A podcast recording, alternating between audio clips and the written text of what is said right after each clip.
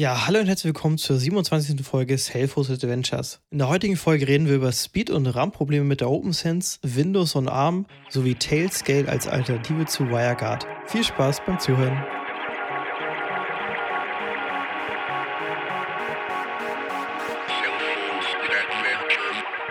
Ja, wo sind wir letztes Mal stehen geblieben? Ich glaube, ich hatte mir eine, eine neue Netzwerkkarte geholt für meinen Server ähm, und die dann auch eingebaut. Sie kam dann auch am nächsten Tag, wo wir aufgenommen hatten. Das war ja, glaube ich, den Sonntag. Mhm. Am Montag kam sie direkt an.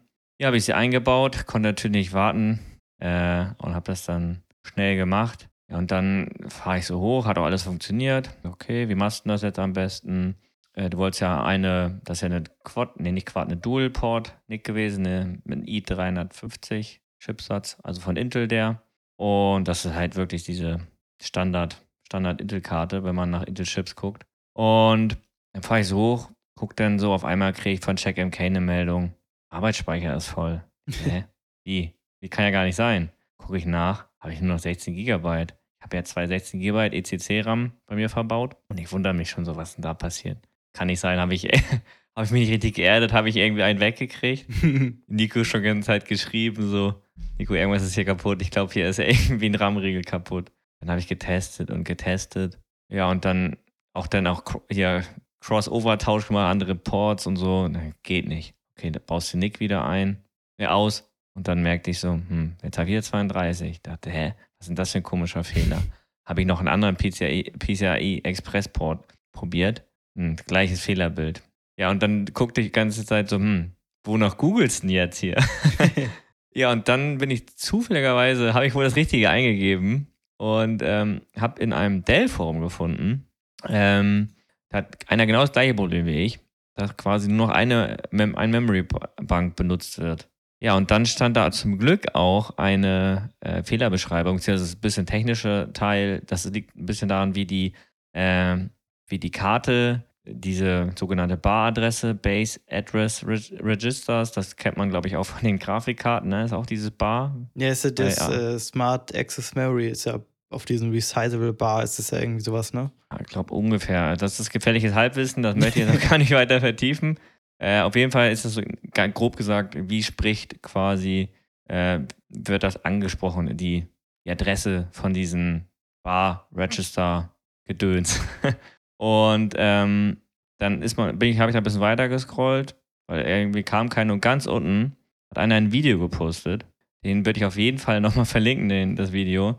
Und der hat das, dann geht es irgendwie zwölf Minuten, da ging es um eine Grafikkarte, glaube ich, die er da einbaut oder so. Ich weiß es nicht mehr. Irgendwas war das mal. Und ähm, dann hat er gesagt, ja, klebt mal bei der PC, bei den PCI-Bus unten den vierten und fünften, vierten und fünften, müsste vierte und fünfte gewesen sein, aber steht auch mal im Video, äh, im Video drin, oder fünfter und sechster, ab und packt die nochmal rein. Ja, dann erstmal einen kleinen Tesastreifen gebastelt. Das war gar nicht so einfach, weil diese PCI-Lanes da unten sind ja auch relativ klein. Hat aber beim ersten Mal auch gleich geklappt. Und siehe da, es hat wieder funktioniert. Aber es hat mich bestimmt, also es hat mich schon ein bisschen ein paar Nerven gekostet. So zwei, zwei Stündchen oder so war dann schon gefühlt weg. Weil das hat, kannte ich so gar nicht. Also, Das haben wir auch echt nichts gesagt, dass das sowas passieren kann, aber ja, dieses mit Hardware irgendwie abkleben, das ist ja bei, bei ähm, Festplatten teilweise ja auch so, ne? Ich glaube, wenn du die. ja, genau. Das machst du, wenn du die äh, Festplatten aus den Cases da rausholst, weil die ja günstiger sind. Ja, genau. Da musst du nämlich den auch einen Pin abkleben. Äh, ich weiß nicht, ob das für Strom oder für den, für den SATA-Empfang, SATA wollte ich schon sagen hier, dass es als SATA erkannt wird. Genau, da, daher kannte ich das auch, aber in, nicht in Bezug auf Netzwerkkarten. Ja, und dann war ich auf jeden Fall super happy und habe dann weitergemacht. Ich wollte ja dann, wie gesagt, dass mein Proxmox auch die, ähm, gesagt, ich hatte ja das Problem mit der Geschwindigkeit, dass es immer relativ langsam war und habe dann ähm, die Netzwerkkarte äh, bei Proxmox hier PCI Pass-Through gemacht. Im Sinne, dafür muss man noch ein paar Voraussetzungen erfüllen und muss auch gucken, ob er das kann. Da muss halt, das muss in sogenannten IOMMO-Gruppen sein. Was das genau ist, verlinke ich nochmal rein. Das geht nämlich zu weit hier. Und ich weiß es auch nicht ganz genau. War ja das zweite. Ja, ja, nein, hey, wir wollen ja nicht zu technisch werden hier. ne? nein, ähm, auf jeden Fall muss das Mainboard und sowas das alles unterstützen. ähm, tut es bei mir auch. Ähm, und da muss man ein, zwei Sachen noch aktivieren. Ähm, Im BIOS wollte ich schon sagen, hier im, bei Proxmox, dass man dann halt was blacklistet etc.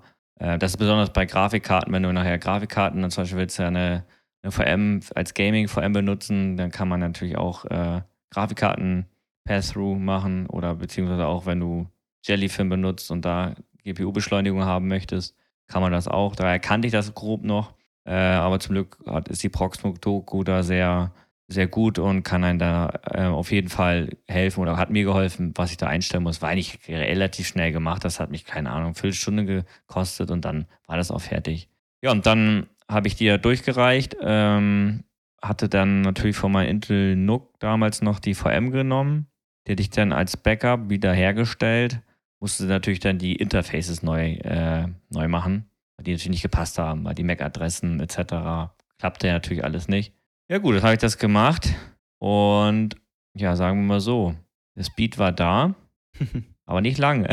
ja, das war auf jeden Fall eine lange Geschichte da mit der Geschwindigkeit. Ja, ja, und ich hatte das Problem, am Anfang hatte ich so, ich habe ja das Zyxel-Modem, die Nico auch, das kann halt nur 100 Mbit-Slots, also LAN-Interface und ja, habe ich dann geguckt am Anfang, ja, habe ich dann so 92 Mbit oder so gekriegt, dachte, ja, das passt. Upload war auch gut, aber es hat irgendwie gefühlt keine 10 Minuten gedauert, dann war es auf einmal wieder scheiße. und ähm, ja, und dann fing es irgendwann wieder an. Äh, früher hatte ich immer Verdachtsblick an dieses Traffic Shaping bei OpenSense oder bei anderen nennt man es auch Quality of Service, äh, um halt ähm, gewisse Sachen zu priorisieren. Wenn du eine normale Fritzbox benutzt, dann klappt das eigentlich relativ gut, auch ohne dass man was macht. Wenn du eine Open Sense betreibst, dann nicht. Also nicht unbedingt.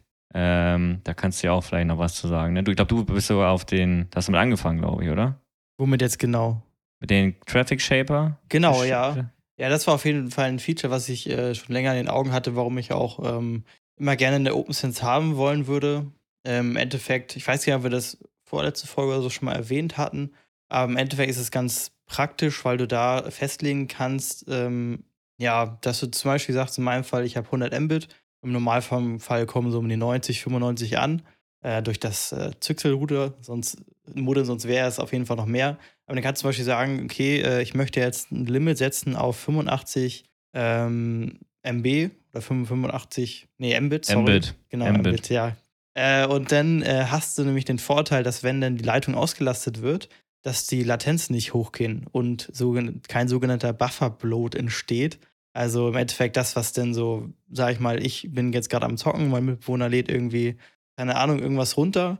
Und dann im Normalfall, wenn man kein gutes Quality of Service hat, dann fängt bei mir halt der Ping an rumzuspringen und keine Ahnung was. Ne? Das ist natürlich blöd so und da muss man immer darauf achten, dass man immer unbedingt den Download irgendwie begrenzt. Und da wäre es jetzt zum Beispiel so, dass dann der Download natürlich nur auf 85 Mbit begrenzt werden, aber die restlichen 10, 15 Mbit werden dann sozusagen auch reserviert äh, für solche Realtime-Sachen. Obwohl ich weiß gar nicht, ob das in der OpenSense auch genauso funktioniert oder das woanders so war.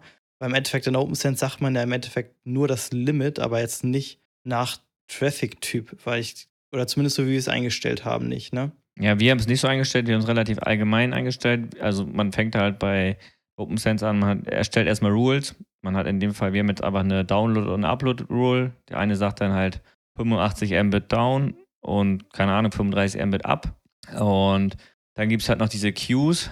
Äh, da fängt es aber dann auch schon an. äh, die sind dann halt eher so, äh, ja, wie soll man sagen? Da kann man halt auch noch das, die Gewichtung und so einstellen, aber nicht pro App, sondern halt auf das komplette, auf die Rule, die wir vorangewendet haben. Ja, und ähm, was gibt es noch? Wie heißt der letzte Punkt? Ich komme gar nicht drauf. Genau, erst kommen die Pipes. Da stellt man halt in dem Fall eine Upload- oder eine Download-Pipe ein. Ähm, dann wird, macht man die Queues und da macht man halt eine Gewichtung. Das kann man, man kann natürlich noch viel mehr Pipes erstellen. Äh, aber wir haben es halt recht rudimentär. Bei uns gibt es eine Upload- und Download-Pipe plus Rule dazu. Äh, genau. Und dann sagt man einfach nur die Source von, äh, von wo das, von wohin und wo es hin, so, also Destination ja, und dann macht er das eigentlich alles von, von alleine. Also, aber das ist halt sehr äh, rudimentär. Das kann man natürlich noch ein bisschen granularer einstellen, aber für unseren Zweck, den wir hier machen, ich habe zum Beispiel eine Rule eingestellt für den Download. Source ist halt Any Und Destination wäre dann halt in dem Fall mein IP-Kreis, den ich zu Hause benutze. Upload wäre genau andersrum. Also Source wäre natürlich dann mein interner Bereich und Destination wäre dann Any. Ja, und das kann man natürlich dann aber auch noch viel feiner einstellen. Also das ist, da kann man, also die Doku von OpenSense kann man sich auf jeden Fall mal zu Gemüte führen. Das ist nicht ohne, was man da noch machen kann. Also bei der Fritzbox, nur die mal in Schutz nehmen, konnte man das auch machen, Quality of Server. Also gerade für Echtzeitanwendung hieß es, glaube ich, da. Ich habe selber nie ausprobiert. Es gab da irgendwie, ich glaube, vier Kategorien, irgendwie Echtzeit, da würdest du Telefonie, hohe mhm. Prio mhm. und irgendwie Background oder Download oder sowas. Genau. Also, ja, ich hatte da zum Beispiel das Problem, ich glaube, da, wo wir jetzt die Open Sense hatte, deswegen kam auch dieses Traffic Shaping überhaupt auch noch, weil ich hatte den Download gestartet und ich habe, glaube ich, dann mit Nico eine Runde gezockt und dann, wie es halt so ist. Und dann ähm, meinte Nico, irgendwie leckst du. Und dann guckte ich, ja, Paketverlust des Untergangs und dann kamen wir dazu. Und dann haben wir es auch, glaube ich, auch zeitnah beide umgesetzt. Ne? Mhm. Ja. Ja, aber muss halt auch, wie man auch herausfindet, wir sind da jetzt auch nicht so erfahren, da kann man auf jeden Fall noch bedeutend mehr machen. Ähm, aber ist auf jeden Fall ein schönes Feature, was man benutzen kann. Äh, und ja, mal gucken, ob man da vielleicht nochmal ein bisschen Feinjustierung machen muss. Äh, wir, wie gesagt, äh, Nico hatte da mal einen Foren-Thread, da haben uns beide mal bedient von. Da gibt es doch ein einige Einstellungen, die man nicht weiß, die man ersetzen kann. Und ähm, ja, das ist auf jeden Fall ein wirklich cooles Feature. Ähm, genau, wo waren wir jetzt eigentlich stehen? Ach, genau, Geschwindigkeit. Wo? In meiner Geschwindigkeit. Ähm, ja, und dann, wie war das denn überhaupt? Ja, genau, da ließ irgendwann trotz Traffic Shaping nicht mehr. da hatte ich genau das gleiche Problem wie vorher. Da dachte ich, das kann nicht sein. Jetzt, ähm, jetzt reiße ich da alles auseinander, weil ich dachte wirklich, liegt an meiner Intel NUC VLAN-Konfiguration. Äh, und ich habe das halt so, mein Server ist bei mir im Büro und die, das Modem plus eine Fritzbox ist quasi im Abstellraum am Ende der Wohnung. Und da, wo quasi das Internet, das böse Internet herkommt, ne? und ähm, dann dachte ich, okay, da musst du irgendwas machen, das geht so nicht. Ich hatte dann irgendwann schon irgendwelche Kabel in Verdacht und dachte, ja, das kann irgendwie auch nicht sein. Überall schon irgendwelche äh, Tunables bei OpenSense geguckt. Da gibt es halt tausende Sachen. Wenn du eine Intel-NIC hast, dann kannst du den Parameter noch setzen. Und hier und bla, Hardware-Offloading ist auch der Klassiker. Wenn man die auch virtuell aufsetzt, ist die standardmäßig, soweit ich weiß, sowieso der Haken gesetzt. Also ist er gesetzt. Ich weiß gar nicht, wie es bei dir ist, Nico. Der ist auf jeden Fall gesetzt, dass er Hardware Genau, ich glaube, mittlerweile ist das, sind die, das sind drei Optionen, sind die immer gesetzt. Mhm. Ähm, könnte man aber, glaube ich, bei meiner NIC zum Beispiel auch ausmachen, weil äh, meine Intel kann das, soweit ich weiß. Dann wird das nämlich direkt auf Hardware laufen. Aber das ist ein anderes Thema. Und ich dachte, okay, was machst du denn jetzt? kannst ja schlecht, ich kann meinen Server da nicht hinpacken, weil der Abstellraum ist quasi mit anderen Sachen vollgestellt. Sei es Essen oder Staubsauger, was auch immer ähm, und sowas. Und dann habe ich gesagt, okay, dann baust halt mal die Fritzbox da weg. Oder packst sie erstmal direkt an, an das Züchselding mit PPE. Perfekt, lief. Also hat er irgendwie 116 äh, Mbit ist der gesynkt oder so, hab dann irgendwie auch um die 100 gekriegt. Dann dachte ich, was machst du denn jetzt? Okay, Fritzbox rausgenommen, ja, dann quasi direkt an die, ich habe da ein kleines Patchfeld, wo meine Schlafzimmer, Büro, Wohnzimmer und halt das Internet quasi von außen drauf landen und habe dann ähm, habe die dann direkt an den Züchsel angeschlossen. Der hat zum Glück vier Anschlüsse, musste ich also kein, ähm, kein Switch dazwischen packen. Was halt nur nervig ist, sind halt nur 100 Mbit äh, Slots. Also mehr als 12 MB die Sekunde kriegt man da auch nicht rüber. Ähm, aber siehe da, es war weg. Hatte den vollen Speed. Oh. Also muss ich, ist wohl die Fritzbox schuld. Die, weiß nicht, ist zum Rumswitchen, Rumrouten einfach irgendwie nicht das Richtige. Also das kann ich mir immer noch nicht ganz erklären, aber seit ich ähm, die Fritzbox quasi ins Wohnzimmer verbannt habe, direkt an Netzwerkanschluss, äh, nur noch ähm, Access Point quasi und äh, also für WLAN macht und als Mashmaster für einen anderen Access Point da ist, seitdem läuft's. Seitdem habe ich eigentlich auch keine Probleme mehr. Bis vor, vor drei Tagen haben wir das erzähle ich gleich. ist eine lustige Geschichte. Ähm, und seitdem funktioniert. Also, was ich natürlich noch machen könnte, ich könnte mir natürlich noch einen, einen kleinen 5-Port-Switch kaufen. Den ich hatte, ich hatte mir letztes Mal einen bestellt, den habe ich mir wieder zurückgeschickt, weil ich dachte, den brauche ich nicht mehr. Weil es ja nicht die Fehlerursache war, äh, die Lösung war, Entschuldigung, so rum. Äh, und habe dann ähm, hätte ja dann da quasi Gigabit, weil ich hätte ja dann auf mein Züchsel, also aus dem, aus, aus dem Keller kommt dann also den Warnanschluss an den Züchsel und dann würde ein Anschluss von dem Züchsel, von den vier Ports an den Switch gehen. An den 4-Port-Switch oder 5-Port-Switch von TP-Link oder so. Den habe ich zumindest auch schon bei mir. Man hätte zumindest, dass es innerhalb zwischen den beiden, äh, also zwischen den Netzwerken mit Gigabit, das wäre vielleicht ganz schön. Weil alles, was quasi natürlich über die Firewall geht und über Zixel, wird natürlich alles darüber geroutet. Ist halt ein bisschen langsam. Merke ich halt manchmal, wenn ich Sachen packe oder so. Obwohl eigentlich kann das eigentlich auch nicht richtig sein. Weil es ist ja alles auf einer Maschine. Na gut, das muss ich noch mehr herausfinden. Äh, an sich bin ich da jetzt happy, es funktioniert alles. Hab auch jetzt nicht mehr so viel gemacht äh, mit meiner Firewall, ein bisschen rumgespielt mal. Äh, ja, mein WireGuard wieder. Läufst, ne? ja, ist halt, ja, gut. Ich hatte ja letztes Mal über Sensei da gesprochen, die Application-Geschichte. Äh, äh, und ja, habe ich ein paar Tage benutzt, aber dann doch wieder runtergeschmissen, weil ich habe da jetzt nicht so den Sinn für mich gesehen. Macht, wie ich schon letztes Mal erzählt hatte, mehr Sinn in Firmen oder in größeren Umgebungen wenn, oder Familie hat, wo man dann bestimmte Sachen sperren kann. Aber ich möchte das jetzt nicht nochmal erzählen. Das kann man ja im letzten Podcast äh, hören. Da habe ich es ja ausführlich erzählt. Ja, sonst, wie habe ich mal WireGuard nochmal äh, aufgesetzt und weil das war weg, weil ich hatte die zwischenzeitlich dann doch nochmal neu installiert, die OpenSense, weil ich dachte, da lag irgendwas falsch, aber das war es halt auch nicht. Und jetzt läuft die. Jetzt habe ich meinen, kann mich beschweren, mein Unbound läuft, macht, kann meine ganzen DNS-Zonen da reinpacken. Wildcard habe ich jetzt gar nicht mehr probiert, wie du das hast. Und ähm, ja, das läuft. Gucken, was da noch so passiert. Also eigentlich müsste man noch mal ein bisschen was machen, aber ja, sie ist halt da. Man hat jetzt noch ein bisschen besser Überblick. Äh, aber damit ich hier keinen Monolog halte, das erzähle ich dann gleich. Lass, ich lasse Nikas den Vortritt, was er dann so Schönes gemacht hat. Genau. Ja, und zwar äh, bei mir ähm, ein, keine große Sache auf jeden Fall, aber ähm, mein Opa hat sich einen Laserdrucker geholt, schon vor einiger Zeit, und hat mir dann seinen alten Tintenstrahldrucker geschenkt. Und ähm, ja, den habe ich jetzt endlich mal eingerichtet. Habe neue Tintenpatronen, weil ist ja typisch, ne? Die Dinger sind halt immer trocken. Wenn man nicht einmal irgendwie am Tag so äh, druckt, gefühlt. Und äh, habe mir Papier gekauft und wollte das Ding dann im WLAN einrichten. Hat dann aber nicht geklappt, weil das Ding so alt ist und es kann kein WPA2, WPA3-Modus, also mein, der Huawei AX äh, Access Point, den ich habe, der kann halt diesen WPA2, PSK, WPA3 äh, ES oder so Modus ist das. Ähm, und das mag der Drucker auch gar nicht. Dann verwendet er sich überhaupt nicht. Dachte mir, okay, gut, dann schließe ich das Ding erstmal per USB an. Dann fällt mir auf, okay, ich habe nämlich äh, hier ein, Samsung Galaxy Book S, weil ich unbedingt mal ARM on äh, Windows on ARM testen wollte. und das Ding wird wahrscheinlich mein MacBook ersetzen. Ähm, ja, für, das, für den alten Apps gibt es natürlich keinen ARM-Treiber. Das Ding konnte ich dann halt nicht mehr benutzen, außer an meinem Haupt-PC. Und dann bin ich da auf die Idee gekommen, weil Tobi das ja selbst äh, letztens gemacht hat, äh, nur als halt für einen Scanner, ist nämlich ähm, den Raspberry Pi als Druckserver einzusetzen. Also im Endeffekt habe ich jetzt den Drucker per USB an meinem ähm, Raspberry Pi der auf dem Pi Labs so, läuft in die Software Cups, also Cups äh, so geschrieben wie Cup, äh, wieder, nennt sich das? Das Glas, nicht Glas aus Plastik.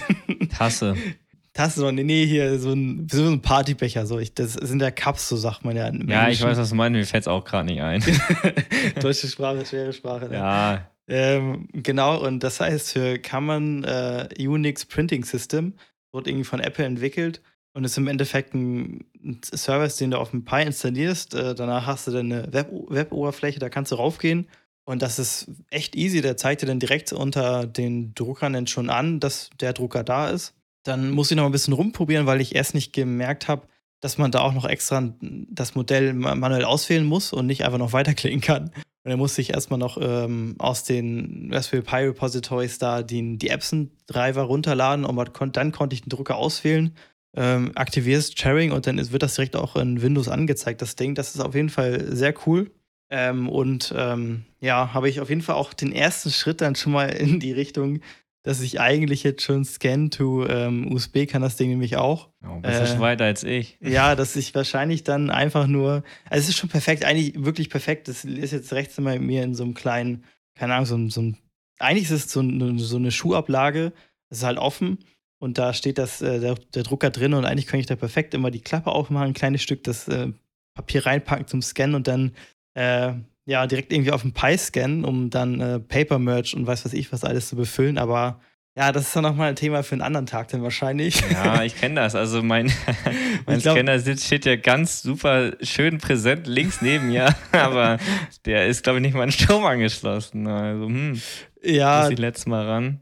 Aber ja. interessant ist mit den Treibern. Ich, war, hatte bei meinem ähm, Scanner, ich hatte die Sahne-Protokoll, geiles, geiler Name. Ähm, habe ich, gibt es zwar auch diesen, ich habe ja den Fujitsu, Fujitsu? Weiß er, glaube ich, der Scan. Nee, ja, irgendwie so. ScanSnap 1300, ja, so heißt er, glaube ich. Und der Treiber, der dabei, dabei nicht, den man suchen musste, ich konnte keinen Duplex-Scan machen. Da muss man quasi das ältere Modell nehmen und dann konnte ich es machen. Das habe ich letztes Mal nicht nochmal gemacht. Und seitdem kann ich auch beidseitig scannen. Ihr habt nur zum Testzwecken, danach habe ich natürlich wieder weggepackt. Normal. Ja, das ist halt echt, ähm, ja, das ist, es ist ein leidiges Thema. Ich glaube, wir haben auch von den 27 Episoden bestimmt sieben oder zehn davon drüber gesprochen, über das Thema. Das ist wie früher deine Nextcloud, nur dass die mittlerweile läuft. Ja, also die Nextcloud, da kann ja ein kleines Update geben. Also das Ding läuft perfekt. Also ähm, läuft im Docker-Container, wird über ähm, die Docker-Images geupdatet. Bis auf die Apps, die äh, updatet man da tatsächlich so und das Ding rennt. Also keinerlei Probleme. Ja, bin ich auf jeden Fall sehr zufrieden mit. Aber ich kann ja nochmal vielleicht ein paar Worte hier zu meinem Notebook äh, erwähnen. Das ist ja zum Teil auch self-hosted. Ähm, so ein paar Applikationen, wo ich gleich sagen kann, dass die native ARM-Ports haben. nee, und zwar habe ich mir von, ist wirklich, glaube ich, erst drei, vier Monate her ein MacBook gekauft, ein MacBook Air M1. Und ARM ist das schon richtig geil, muss man einfach sagen. Also Akkulaufzeit, auch äh, wenn man das Ding dann, ähm, ja, du klappst das Ding zu und packst, klappst es zwei Tage später wieder auf und es hat keinen Prozent Akku verloren. Und was mich bei Mac immer sehr gestört hat, ist, äh, dass ich, dass macOS einfach ein, keinen richtigen kein richtig gutes Scaling hat. Das Problem ist nämlich, ich habe einen 27, nee, nee, einen 24 Zoll Monitor mit WQHD, aber macOS mag kein WQHD. Der mag eigentlich nur, dass die, ich glaube, doppelte Auflösung ist das in dem Fall oder vierfache, halt dieses Super Retina oder wie das nennen. Das heißt, wenn du wirklich ordentliches Scaling haben möchtest, also von den UI-Elementen, müsstest du einen 4K-Monitor haben.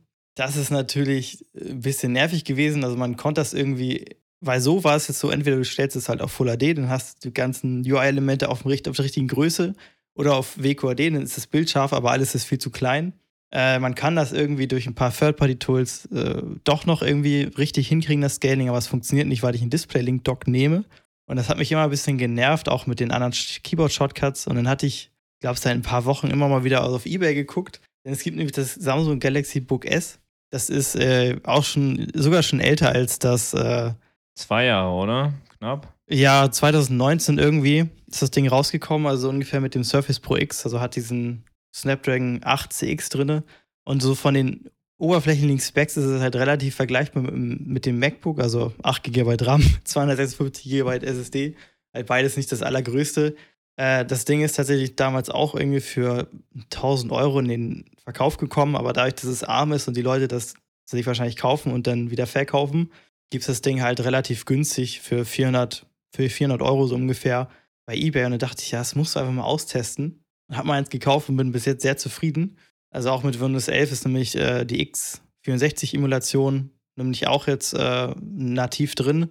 Man muss es schon sagen, die ist deutlich unperformanter als jetzt die von Apple, aber es reicht auf jeden Fall für viele Sachen. Also selbst sowas wie Affinity Photo, womit ich hier immer die ähm, Episodenlogos, die bei Twitter und so landen, äh, Render, das funktioniert auch einigermaßen in okayer Geschwindigkeit.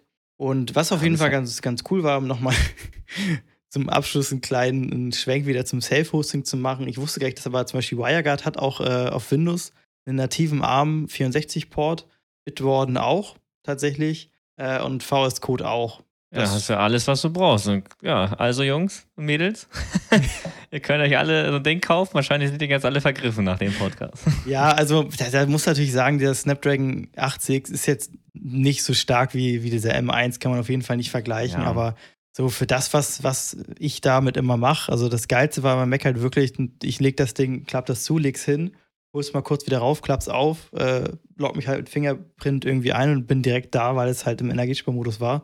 Und das hat das Ding halt genauso und halt diese krasse Akkulaufzeit. Von daher bin ich da auch eigentlich schon sehr zufrieden mit und für den Preis kann man auf jeden Fall nicht meckern. Ich glaube, für viele ist das auch perfekt, weil, ähm, also ich, ich mache es ja auch persönlich habe ich meinen Laptop wirklich nur zum Surfen, mehr oder weniger. Ich mache damit nichts Großes. Man, nicht mehr Videos schauen, ganz selten mal. Das ist natürlich perfekt zum Teil. Ne? Also wie gesagt, das sind 13,3 Zoll, das hat Nico, glaube ich, noch nicht erwähnt. Genau, also es Könnte für den einen vielleicht ein Tick zu klein sein. Mir persönlich ist es ein Tick zu klein. Ich hätte schon gerne 14, weil ich, ich arbeite eigentlich gar mit überhaupt nicht mobil. Wahrscheinlich wird für mich sogar ein Tablet reichen. ähm, aber ähm, ich hätte dann schon gerne Minimum 14. Äh, und Akkulaufzeit finde ich an sich geil, dass es so viel hat, aber sagen wir so, 90% der Zeit bin ich immer am Strom.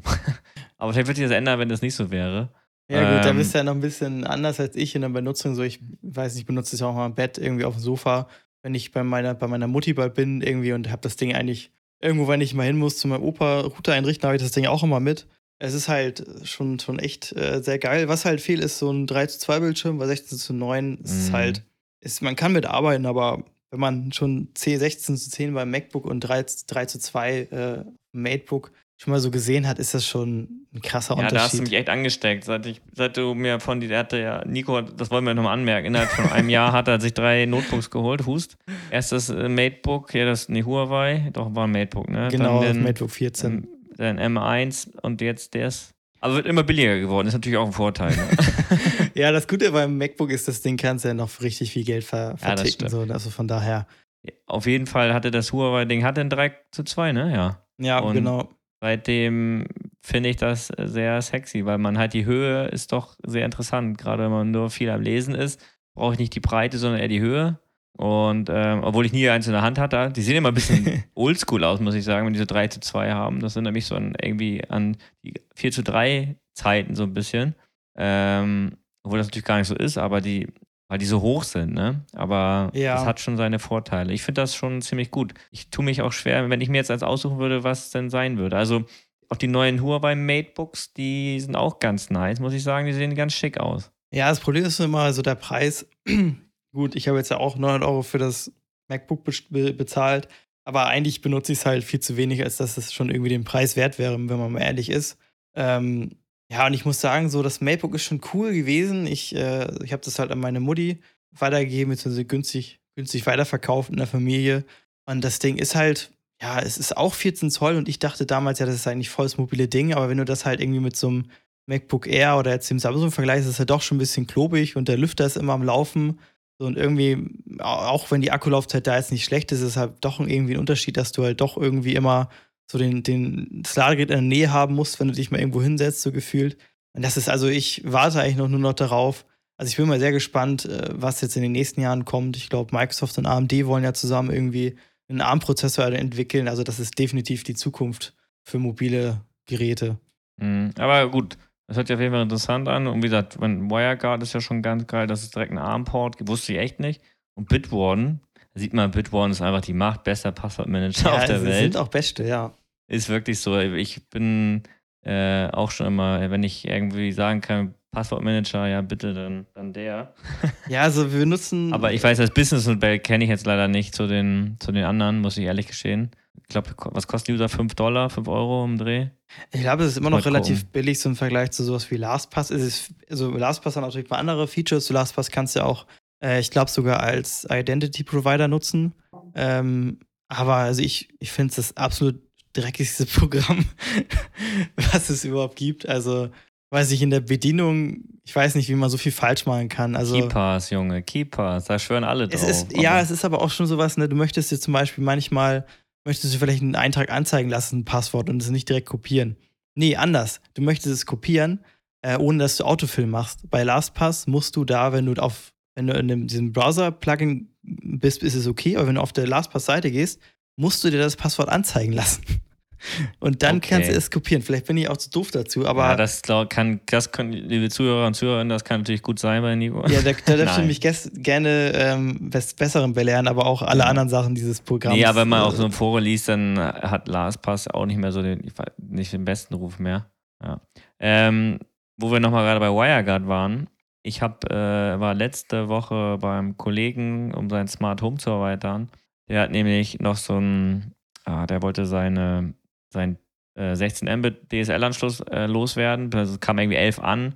Der hat oben noch eine Wohnung zu vermieten und bei ihm Glasfaser ist irgendwie gerade nicht möglich oder viel zu teuer. Ich weiß es nicht mehr hundertprozentig.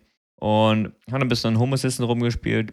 Ähm, der hatte dann noch eine B- und Endlüftung und wir hatten das Problem, äh, das ist eigentlich völlig überdimensioniert, was wir da gemacht haben. Äh, wir haben ähm, die B- und Endlüftung, ähm, kann man mit, Infrarot, mit Infrarotfernbedienung schalten.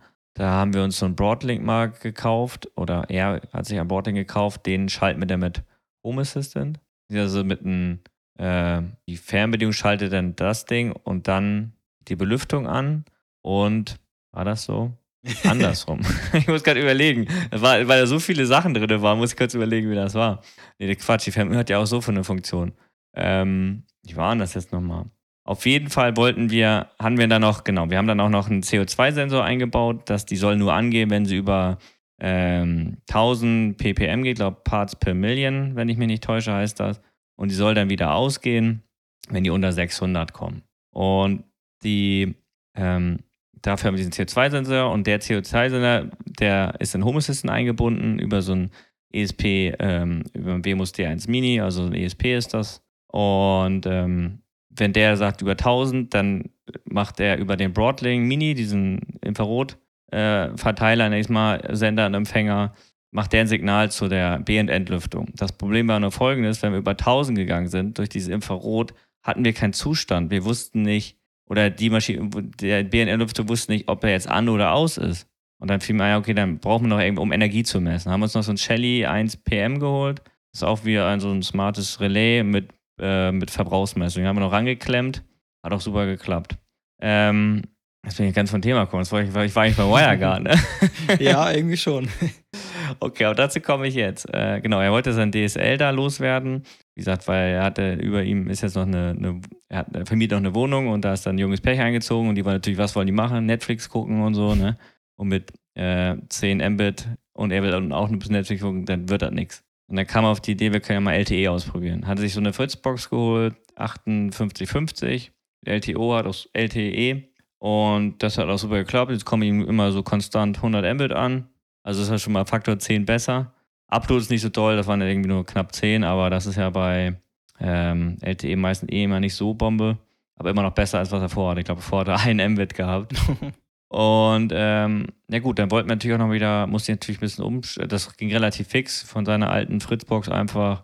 Er hat auch noch zwei, drei Repeater, Mesh und sowas, ging relativ einfach, gleiche SID wiedergegeben und, und so, dann ging es auch wieder. Das hat keine zehn Minuten gedauert, da war das wieder drin.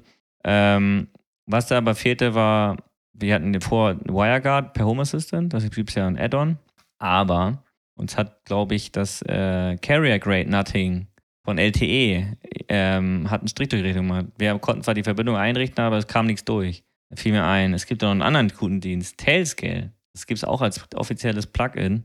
Um, ähm, da muss man mal Port Forwarding machen. Man installiert das quasi direkt in Home Assistant, Handy installiert und dann einfach angedrückt und nur den Bereich drauf. Das, also das so einfach das ist. ist. Also ganz, ich war schon fast überlegen, ob ich mal WireGuard rausschmeiße, weil du das Port Forwarding nicht machen musst. Ähm, und das ging wirklich super schnell. Das Einzige, was noch fehlte, der meinte, ja, kann ich auch mit auf fritz.box dann drauf? So, nee, ich glaube, da muss man noch was einstellen. Nennt sich dann bei Tailscale Magic DNS, da kann man auch noch Nameserver deklarieren. Das äh, auch für ähm, Split DNS geht da auch. Also sprich, wenn du intern und extern anders bist oder gleich, kannst du alles einstellen. Voll cool. Äh, und das, das war, ich war so impressed. Ich kannte das ja schon mal, habe das schon mal so testweise ausprobiert, das war aber wirklich so ein Anwendungszweck. Und das war wirklich cool. Also das ging so schnell. Du kannst ja noch mehrere Geräte machen, die können ja dann alle miteinander sprechen. Wenn du noch eine Cloud da drin hast, kannst du ja auch noch da reindochten. Und dann sprechen die alle. Das ist schon ziemlich cool. Ja, auf jeden weiß, Fall. Dass KSQL auch ein Plugin für, ähm, für, für die OpenSense hat. Bloß da, ich glaube, ich weiß ja, wie machen die das eigentlich? Da wird ja auch irgendwie ein Tunnel aufgebaut.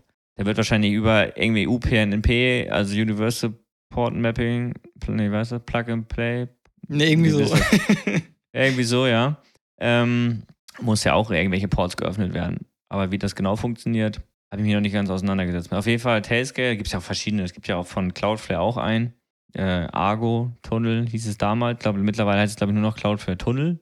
Äh, und Zero Tier, weil Tailscale ist natürlich die Geschichte, ähm, das ist natürlich nicht self-hosted, ne? Das läuft oh. ja dann oh. irgendwie schon über ein anderes, über so einen Relay-Server oder so. Kann man natürlich auch selber hosten. Man hätte natürlich auch sagen können, okay, wir hätten WireGuard schon ausprobieren können. Wir hätten, da hätte er sich jetzt ein VPS holen können mit dem billigsten, den es gibt, zum Beispiel von Oracle, diese Free-Tier, und macht einen WireGuard-Tunnel bis zu dem Ding und dann machst du den Tunnel zu dem VPS. Das wird natürlich auch gehen, aber es ist natürlich viel mehr Aufwand. Und wenn das Ding nicht funktioniert, dann kann, das kriegt mein Kollege dann nicht wieder hin, eingerichtet. Dann müsste ich wieder einstreiten. Da habe ich natürlich ein wenig aufbürden, hier die, die Bürde oder wie man das nennt, ne? Ja, das ist dann auch, das ist ja, außerdem werden ja immer mehr dann irgendwie. Mit der noch was von einem und hier und du bist ja schon genug mit deinem eigenen, mit deinem eigenen Pod, äh, mit eigenen Podcast, sag ich, mit deinem eigenen Homelab schon, hast ja genug, genug, genug zu tun. Also deswegen ähm, kann ich das immer nicht machen. Also ich mache das zwar gerne. Ich sage immer zu meinen Kollegen, wo ich das Home, hier mit Home Assistant ganz viel mache, hier kann ich mich richtig ausleben. Weil der hat ein Haus. In der Wohnung ist es ein bisschen schwieriger, finde ich. Und da finde ich es immer ganz gut. Wir haben noch ein paar Baustellen, wie gesagt, eine Jalousien und eine Gartenbewässerung. Und Gartenbewässerung habe ich auch noch ein bisschen Bock drauf. Da gibt es auch äh, Open Sprinkler oder sowas. Da kann man auch mit Wetter und sowas. Also ich würde mich da völlig austoben. Ob das jetzt immer so richtig sinnvoll ist, ist eine andere Sache. Die hat jetzt auch, wie gesagt, in fast jedem Lichtschalter ein Shelly drin. Aber ob er das Ding jetzt schalten kann oder Peng, aber er sagte, wenn du schon hast, das Ding kostet 10, 12 Euro, so ein Ding kannst du ja einbauen. Besser als bevor du die ganzen ähm, die anderen, wie heißt das, die, die ganzen Glühbe äh, Glühlampen da smart machst, ist viel zu teuer. Ja, wo kosten die nicht? Okay, es kommt dran, wenn man mehrere Glühlampen an einem Schalter hat. Aber eine einzelne kostet, glaube ich, auch nur 10 Euro, oder? Aber gut, die hält Ja. auch nicht so lange. Ja, gut, es macht schon Sinn, den Schalter zu, zu Der automatisieren. Schalter war immer, deswegen, wenn du zum Beispiel smart baust, macht ja schon Sinn, zum Beispiel im, im, im, wie heißt das, im Schaltkasten smart zu werden und nicht erst am Schalter direkt, sondern am, da wo die ganzen Sachen zusammenlaufen, da sollte man smart werden und nicht erst später. Ja, das stimmt. Also, das sollte das Herzstück sein und von da dann irgendwie eine Sternverkabelung oder sowas. Aber ich, ich habe leider kein Haus, kann mir nicht, kann, äh, weiter Ja, kann ich da weißt reden. du, Da gibt's- musst du mal investieren Ja. für einen Podcast. Ja, also wir sollten hier nochmal Patreon oder so einführen. wir können das alles sponsern. Na, natürlich machen wir das nicht. Außer, gucken wir mal. Nee. nein, nein, natürlich nicht. Ähm, dann, ja, das war es Ja. eigentlich, glaube ich. Ja, absolut guter Übergang zum Ende. nee, heute, heute war irgendwie ein bisschen der Wurm drin. ja, nee, dann würde ich sagen, ne? Danke fürs Zuhören und bis zum nächsten Mal. Bis dann, ciao.